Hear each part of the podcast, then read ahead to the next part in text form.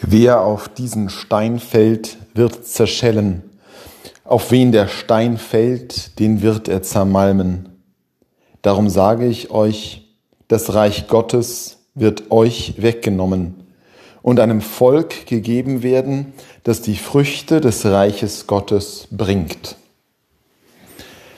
Solche Worte, ja, aus dem Munde Jesu, die sind schwer zu schlucken. Sie sind schwer zu schlucken, weil sie ein ganz anderes Gottesbild vermitteln als das, was so gängig ist. Da ist ein Gott, der sein auserwähltes Volk Israel verwirft in dieser Aussage. Der sagt, euch soll das euch und euren Kindern einst zugesprochene Erbe nicht mehr zukommen. Ich werde es anderen geben. Da steckt natürlich historisch viel an Konflikt und an Leid drin, das sich innerhalb von Religionsgemeinschaften aufgestaut hatte. Man darf mit gutem Grund bezweifeln, dass Jesus selbst als gläubiger Jude eine solch radikale Vorstellung gehabt hätte. Und doch, so ganz außerhalb dessen, wie Gott ist, ist diese Aussage ja dann auch wieder nicht. Selbst wenn man den historischen Kontext mitliest, selbst wenn man versteht, dass der Evangelist Matthäus hier eine scharfe Abgrenzung gegenüber einer Gruppe einbaut, und damit Jesus auch mit reinzieht in diesen Konflikt, so muss man doch sagen, eines wird hieran deutlich, selbst in der Überzeichnung.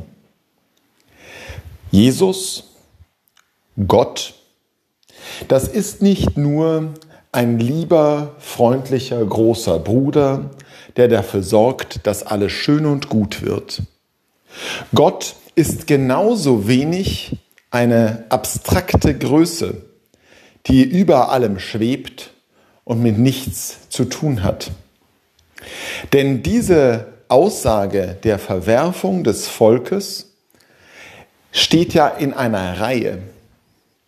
Wieder und wieder wird Gott voller Zorn auf sein Volk schauen.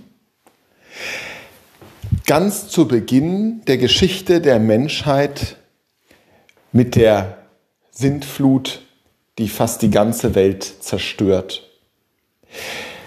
In den vielen harschen Urteilen über andere Menschen, wie etwa bei der Zerstörung von Sodom und Gomorra, aber auch im Verhältnis zu Israel, nachdem er bereits den Bund zugesagt hat. Als Israel aufsässig und aufmüpfig wird in der Wüste und später, als es abfällt von seinem Gott und Herrn, als andere Götter verehrt werden und Israel zerstört wird, ins Exil gebracht wird das alles schildert uns die Heilige Schrift als Abwendung Gottes von seinem Volk, weil sich das Volk von ihm abgewendet hat.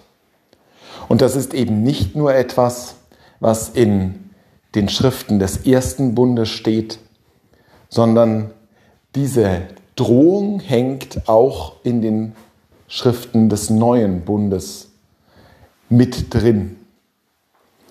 Wir können uns nicht 100% sicher sein, dass schon alles gut gehen wird.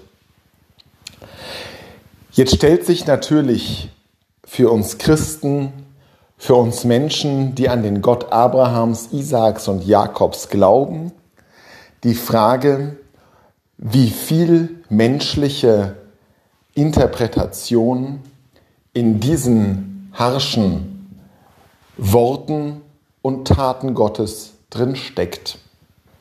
Denn dem entgegen steht ja das Zeugnis eines Paulus, der sagt, Gott hat seinen eigenen Sohn nicht verschont, wie sollte er uns mit ihm nicht alles geben?